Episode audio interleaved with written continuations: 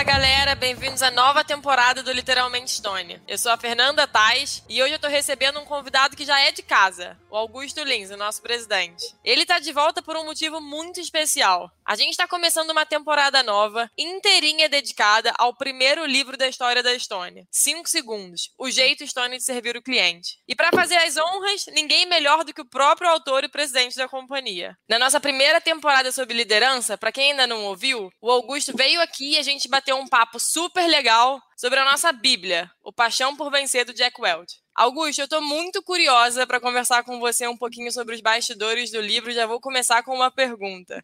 Como foi o processo para você de escrever esse livro sobre a nossa história e qual foi a sua principal motivação? Oi, Fernanda, é um prazer estar de novo aqui com vocês. Parabéns pelo seu programa, parabéns pela audiência. Acho que esse programa tem tido um papel muito importante para trazer conhecimento e trazer, acima de tudo, inspiração para quem empreende, quem está abrindo o seu negócio e a turma que está querendo fazer com que esse Brasil dê certo, tá? Esse livro foi feito para a gente compartilhar com todos os que fazem esse Brasil um Brasil melhor, com todos os empreendedores. A gente teve inicialmente a ideia de desenhar um produto para ser compartilhado internamente para dividir com as pessoas que trabalham aqui, de alguma forma nos trouxeram onde a gente está, para ter um registro do que a gente faz, como a gente faz e por que a gente faz, o que, que a gente acredita, o que, que a gente aprendeu ao longo da nossa trajetória, na esperança de que isso possa inspirar é, muitas pessoas e até empresas a não cometerem os, os mesmos erros. É, a empresa está crescendo, está crescendo, acho que muito rapidamente, e a gente espera que esse livro possa funcionar como uma referência viva do nosso jeito de fazer. Augusto, aqui eu aproveito também para te agradecer. É, o meu time é responsável pelo processo de onboarding aqui na companhia. Você sabe que a gente onboarda, a gente recebe é, centenas de pessoas a cada 15 dias, centenas de pessoas por mês e é fundamental ter um material que seja que sirva como guia. A gente coloca bastante dedicação no programa, no conteúdo, mas ter um livro escrito por você vai fazer toda a diferença. Então, estou aqui há oito anos e esse, esse livro tem para mim também um valor muito grande. Vou aproveitar e eu achei super interessante que o livro começa falando um pouquinho sobre a sua história antes da Estônia. Como é que você chegou até aqui? Como é que você conheceu os fundadores? O que que te encantou? O que que você fazia antes da Estônia que te trouxe até aqui? Compartilha com a gente um pouquinho. Fernanda, a minha trajetória foi sempre uma trajetória de uma pessoa muito curiosa. Eu sou uma pessoa curiosa desde pequeno, sempre gostei de pesquisar, de estudar, de aprender. Então, eu tenho um prazer muito grande em adquirir conhecimento. E assim que eu terminei a faculdade, eu estudei a faculdade de, engenharia, eu comecei, eu empreendi, empreendi numa empresa de software, e lá eu peguei gosto pelas questões de cliente, pelas questões comerciais, pelas questões de atender cliente e por servir. Então, eu acho que na minha trajetória ficou marcado esse negócio de servir cliente, atender cliente. Eu passei depois, eu fiz, eu fiz MBA nos Estados Unidos e entendi que eu, eu gostava de ajudar as pessoas a realizar os seus sonhos. Inicialmente, eu fiz isso na área de bancos de investimento, então as empresas queriam levantar capital, queriam financiamento, queriam buscar alternativas de financiamento e comprar a empresa para realizar um, um sonho. E toda vez que eu fechava um negócio, eu falava, pô, que legal, fechei um negócio, estou ajudando essa turma, gente que quer fazer o, o Brasil crescer, Brasil ir para frente. Depois eu mudei, fui trabalhar em banco de varejo, cuidar de uma atividade relacionada à emissão de cartão de crédito e produtos financeiros para o varejo, o chamado Consumer Finance. Então, a indústria de cartão de crédito nos últimos 20 anos vem crescendo a dois dígitos, então a taxa crescente, fundamentalmente com a redução do uso do cheque, a migração para o meio de pagamento eletrônico, a redução do, do dinheiro. Então, é, essa é uma indústria que cresce, é uma indústria que vem se profissionalizando, é uma indústria que vem tendo muita inovação, e eu me apeguei e aprendi inicialmente atender cliente, então eu era responsável pela toda a parte de atendimento a cliente, cuidava lá de um call center de mais de mil pessoas e gostava de ir lá, de ouvir. Então eu sempre tive essa vertente de atender e atender com inovação, até que eu acabei encontrando o André e o Eduardo num momento em que a digitalização do varejo, né, que ficou agora mais popular com a pandemia, ela já vinha acontecendo desde 2004, 2005. Eu ia para fora e eu via na, nos eventos, nas feiras, a discussão sobre omnichannel e a digitalização e o e-commerce crescendo e a Amazon tendo um crescimento muito forte. Então eu via que aquilo estava mudando a forma como as pessoas consumiam e junto com aquilo iria vir uma transformação importante como é que as pessoas pagavam. Então muda a forma como a gente consome, todo mundo com mais celular, conectado o tempo todo, em mais de uma tela. Com base nisso, a gente muda o nosso comportamento. Então, eu hoje, por exemplo, não saio de casa sem olhar o Waze. Então, o Waze, com aquela usabilidade, me dá muita coisa. As pessoas ficaram mais exigentes. Hoje, por exemplo, se um aplicativo demora mais do que três segundos para abrir, eu não abro ele de novo, porque ele não me atende. Então, as pessoas estão mudando o, o seu perfil de consumo, o seu nível de exigência. Eu lembro quando a Apple começou, a Apple sempre campeã de usabilidade. Então, então, algumas variáveis passavam a, a, interferir a forma como as pessoas consumiam e na mesma forma como paga. Então, não dá para você entrar, por exemplo, num site de e-commerce, escolher o produto, botar o produto no carrinho, na hora de pagar, tem que digitar o nome do pai, da mãe, do filho e endereço daquilo, e se digitar uma letra errada, um CPF, um dígito do CPF ou do cartão errado, volta e tem que digitar tudo aquilo de novo. Então, surgiu o fenômeno do one click buy, que é a compra com um clique só. Eu diria que pagamentos passou a fazer parte integrante da experiência de compra. Pagamento virou branding. Eu vi o pagamento surgir de importância no processo de, de compra e na preferência dos clientes. Augusto, muito interessante. Acho que um pouquinho ainda na forma como você, você chegou na Estônia. Acho que eu lembro que no começo você era um, um time muito diferente do que você estava acostumado, né? Acho que você vinha de uma carreira talvez muito mais tradicional e bem organizada, de uma coisa consolidada. E quando você entrou na Estônia, era tudo muito novo, tudo no começo, pessoas muito jovens. Como é que foi para você esse processo? Como é que foi para você essa transformação também?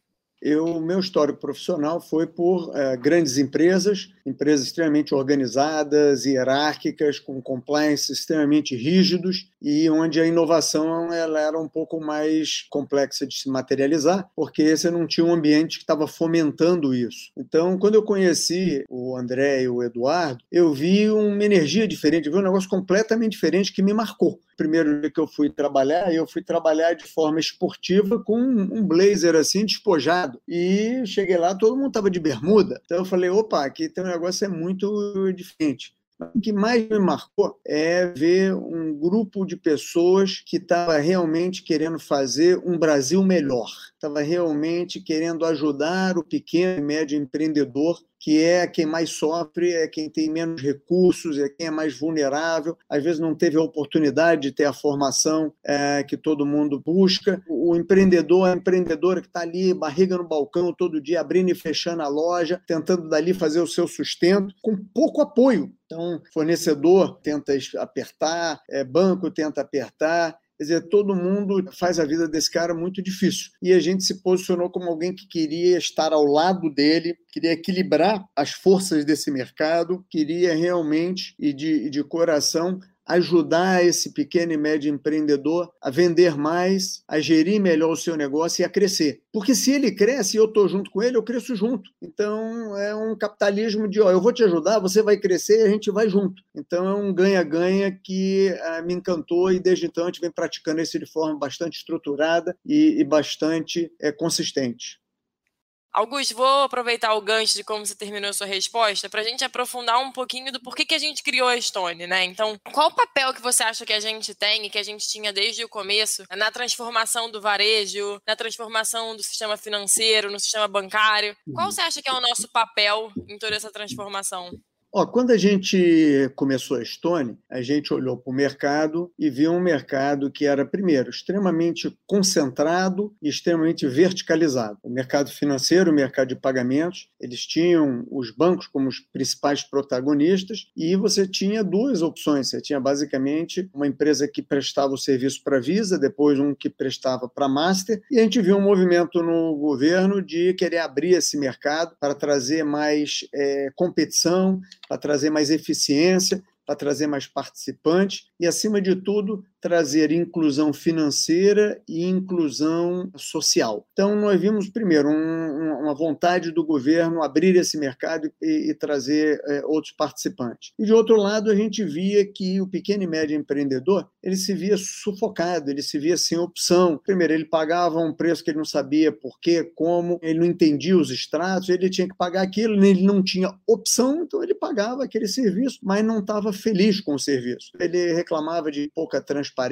ele reclamava de que o atendimento não era bom, ele tinha que ficar ligando, quando ele queria uma maquininha, tinha que ficar na fila, às vezes demorava 40 dias para chegar uma maquininha. Quando ele tinha um problema, ele tinha que ligar para um call center, que pedir para ele voltar a ligar para fazer o acompanhamento. Então ele tinha um atendimento ruim, faltava inovação e além disso ele pagava caro. Então a gente viu aqui uma grande oportunidade de a gente mudar esse mercado, é, fazer com que a gente, depois de conversar muito com esse cliente, entender que a gente ia fazer um, uma companhia voltada para ele. Tudo que faz na companhia a gente faz falando com o cliente, e fazer isso é extremamente difícil. Acho que o grande mérito dessa companhia hoje é ter as mais de 6 mil pessoas pensando da mesma forma, pensando no cliente e ouvindo o cliente antes de tomar providência, ouvindo o cliente quando ele tem problema, ouvindo o cliente na hora que você vai desenvolver um produto, ouvindo o cliente quando você faz uma adaptação, ouvindo o cliente antes de você mandar uma correspondência, vai mandar uma correspondência, pô, conversa com três ou quatro, pede para ele dar uma revisada, ver se ele entendeu, porque tudo isso vai fazer com que ele perceba não só o envolvimento, mas que você realmente está preocupado com ele, você está realmente falando a língua dele. E isso faz com que os problemas diminuam e quando tem algum problema você consiga fazer isso de forma forma mais rápida. Então a gente faz uma, fez uma companhia que todo mundo pensa cliente. Eu acho que esse é o grande ativo que a gente construiu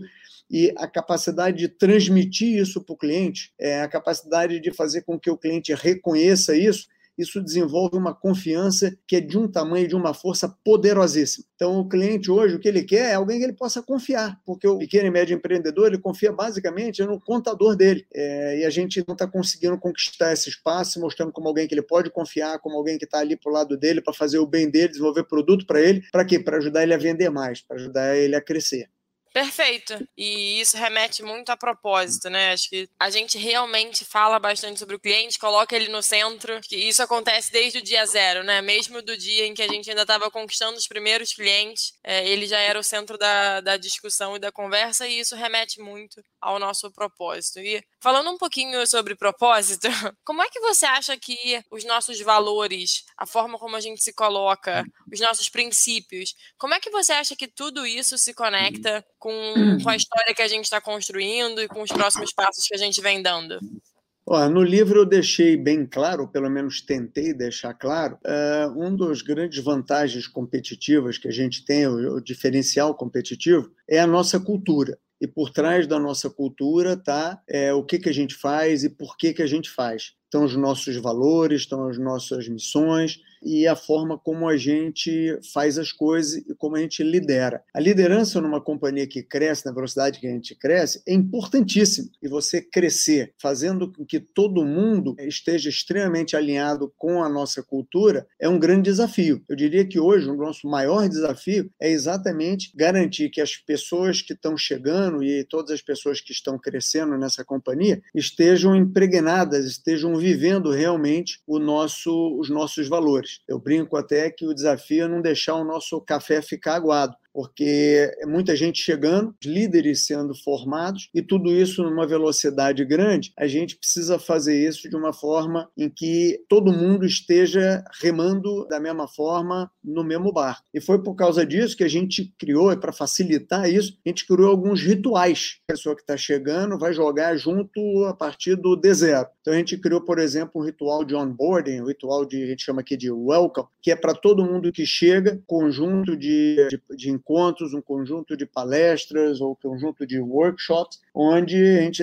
diz para cada um uma recepção, né, um bem-vindos, e aí a gente então tenta explicar por que, que a gente fez as coisas que fez, por que, que a gente criou a companhia, para onde a gente está indo. A expectativa que a gente tem é que todo mundo que vem na, chegue na companhia entenda e se transforme em protagonista dos nossos valores, porque vão ter que estar tá passando esse conteúdo para o próximo que chegar. Então, a gente montou o ritual não só do nosso welcome, mas a gente montou um ritual que é o Stone Camp, que é um encontro anual onde todo mundo é, se junta e, e, esse ano nós tivemos a capacidade de botar toda a companhia é, em 2020 participando do nosso é, Stone Camp, que foi realizado de forma virtual. Dentro do nosso ritual nós temos toda sexta-feira, agora quinta-feira, o nosso bate-papo, onde a gente dá uma atualizada sobre resultados, performance da companhia, questões administrativas, problema de cliente, é, discussão sobre mercado, tendência, é, regulamentação, competição, produtos, ou seja, um, um, um momento onde toda a companhia, de forma extremamente aberta, de forma extremamente transparente, pode não só ter acesso às informações, como pode fazer perguntas de qualquer natureza. Então, através de um chat, a gente chama as pessoas para fazerem perguntas, fazerem provocações e está toda a liderança da companhia ali para exatamente discutir os problemas, como a gente vai resolver problema.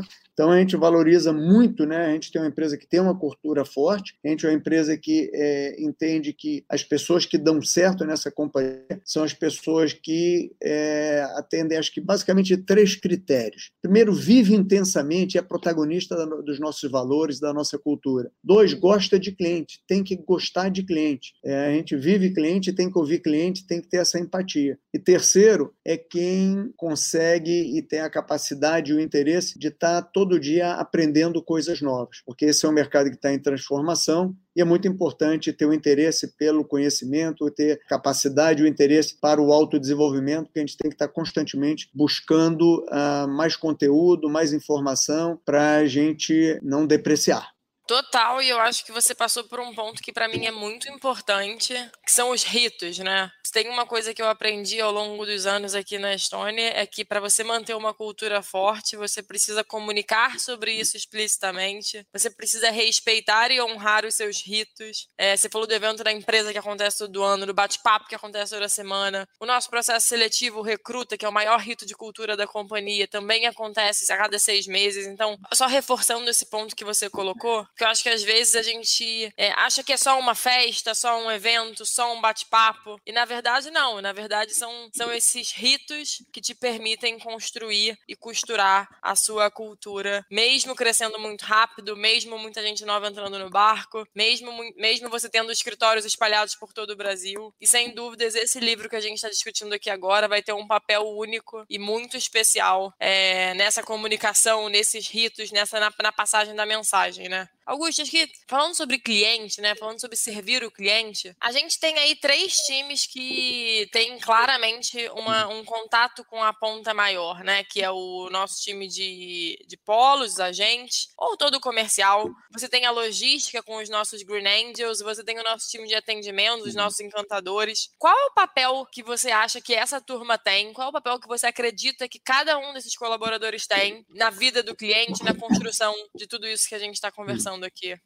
O, o Fernanda, a gente construiu tudo nessa companhia ouvindo o cliente. Eu lembro no início, bem no iníciozinho, quando a gente começou a desenhar os nossos produtos, nós fomos conversar com o cliente, perguntamos o que, que você gostaria, qual é o seu sonho. Falou, gostaria uma maquininha rápida. Então a gente foi e montou a nossa maquininha. Depois voltamos para o cliente, perguntando, vem cá, agora você já tem a maquininha, o que mais que você gostaria? Eu gostaria de ter um atendimento que fosse simples, que resolvesse os meus problemas, que eu não ficasse pendurado lá, digite 1, digite 2, digite 3, e a gente entendeu que ele queria um tratamento mais humano, mais próximo, mais simples. E a gente montou, então, uma área de relacionamento com o cliente, onde a gente resolveu tirar a secretária eletrônica, o atendimento eletrônico, e botamos pessoas para interagir com pessoas. E hoje a gente tem como promessa atender todos os nossos clientes em menos de cinco segundos, porque é gente conversando com gente, gente se entende. É, depois voltamos para conversar com o cliente e ele falou: pô, eu gostaria de ter um atendimento também com alguém que viesse aqui me explicar os produtos, etc. Então a gente montou uma estrutura de distribuição, uma estrutura comercial através dos nossos polos espalhados pelo Brasil, que estão de forma recorrente visitando o cliente, levando novidade, falando de mercado, atualizando, trocando ideia, indo lá nem que seja para tomar um cafezinho. Aí voltamos para conversar com o cliente e falou: bom, o que mais que você gostaria? Ah, eu gostaria de uma. Quando a maquininha, a maquininha hoje ela é móvel, quando ela cai, ela quebra. E para eu substituir aquela maquininha, é... às vezes demora muitos dias e eu perco venda, porque o cliente chega aqui. Hoje tem muita gente utilizando cartão de crédito. Eu acho que hoje, em qualquer shopping que você vai, mais de 80% das vendas é com cartão de crédito. Então, ficar sem a maquininha não é uma opção. Então, nós montamos, então, são a nossa equipe de logística, os nossos Green Angels, que hoje são heróis que estão visitando os nossos clientes, quebrando galho, resolvendo de forma muito expedita, é, entregando os equipamentos, trocando equipamento. Agora, o mais bacana de tudo é que a gente botou a tecnologia para nos ajudar e conectou todas essas áreas numa mesma plataforma de tecnologia, numa mesma plataforma de atendimento a cliente, uma mesma plataforma que utiliza as bases de dados e a inteligência artificial para nos dar um pouco mais de, eh, de informação sobre o que está acontecendo a cada momento com cada um dos nossos clientes. Então, hoje, nós temos a área de, de comercial, a área de relacionamento com o cliente, a área de logística, a área de operações, a área de tecnologia, tudo numa mesma plataforma, que toda vez que, um, que a gente interage com o cliente, a plataforma é, ela nos diz provavelmente por que, que o cliente está ligando. E como eu sei por que, como é, por que, que o cliente está me ligando, eu sei como resolver o problema do cliente. Então, hoje, em mais de 90% das vezes que um cliente me liga, eu consigo resolver o problema dele na primeira chamada. Por quê? Porque eu sei qual é o problema, eu sei como resolver o problema. E isso aí gera uma confiança, Fernanda, enorme no cliente e uma satisfação que os nossos índices sejam muito superiores aos dos praticados pelo, pelo mercado. Agora, não para por aí, né? A gente continua conversando com o cliente e o cliente ele continua demandando coisas. Ele falou, poxa, mas eu ainda preciso ter uma conta para receber o valor da minha venda. Opa, entendi, você quer uma conta? Vamos criar uma conta Stone para você. Depois ele fala, pô, mas eu, além da conta, eu preciso de crédito, eu tenho que ir lá no banco para pegar crédito. Você quer crédito? Então eu vou disponibilizar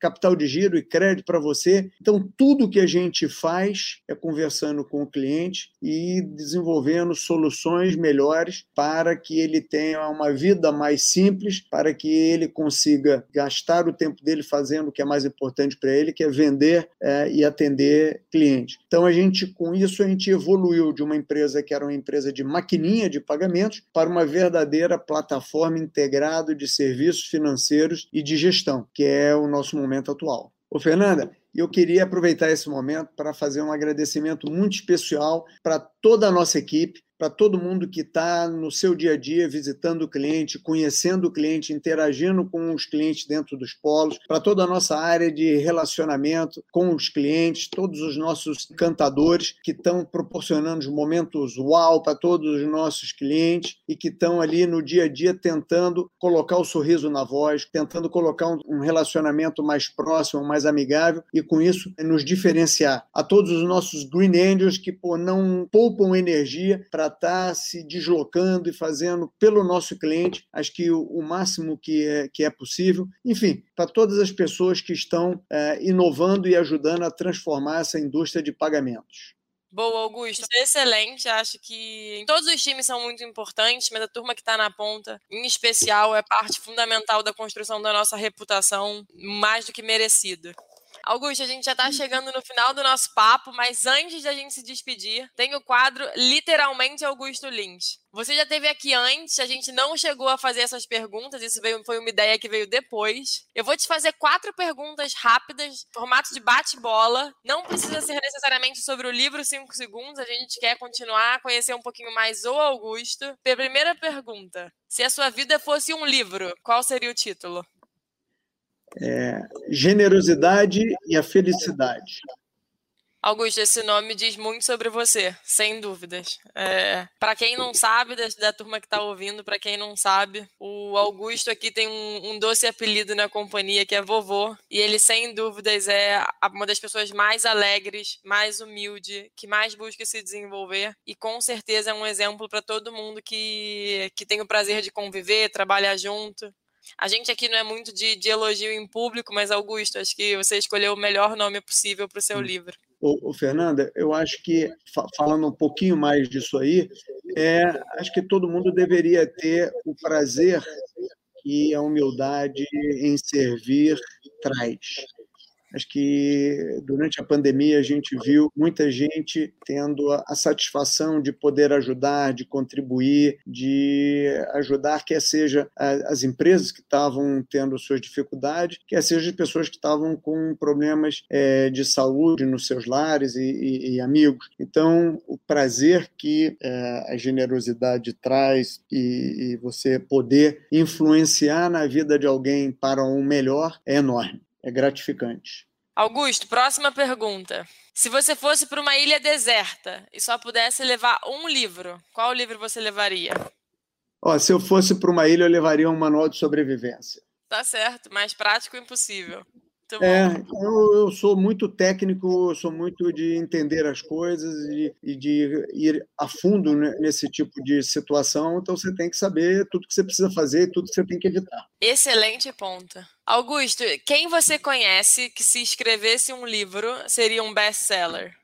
Um livro que eu acho que seria um, um best-seller seria um livro publicado pelo economista Vinícius Carrasco. Vinícius, uma pessoa brilhante, que entende as questões que estão por trás da microeconomia e que fazem com que esse país se mova. Então, um grande estudioso que tem a capacidade de sintetizar e de montar ações é, simples, com metodologia e consistência acadêmica. Certamente vai ser um sucesso qualquer coisa que ele escreva.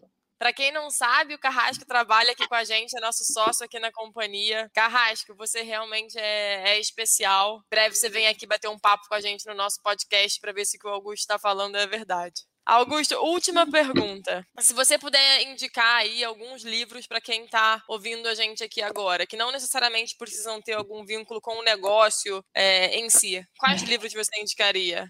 Fernando, várias pessoas já me perguntaram isso e para facilitar essa resposta, no final do livro a gente colocou uma extensa bibliografia e lista de opções de livro que eu recomendo, porque todo mundo hoje tem que estar tá correndo atrás de conteúdo novo, todo mundo tem que estar tá cuidando da sua carreira, com autoconhecimento, conhecendo, conhecer as suas deficiências e buscando então se aprimorar. Eu, pessoalmente, gosto de dois livros que marcaram muito a minha vida. Um deles é Como Fazer Amigos e Influenciar Pessoas, é, do, do Dale Carnegie, porque cada vez mais soft skills são importantes, principalmente no momento em que a gente está operando à distância, com muita videoconferência, muito webinar. É, eu acho que as pessoas precisam é, se aprofundar nessas habilidades e esse livro, acho que para mim é, uma, é, um, é um grande handbook, é um grande manual. Outro livro que eu gosto muito, que fala de como inovar, é o, o Lean Startup. Então, é o livro que ele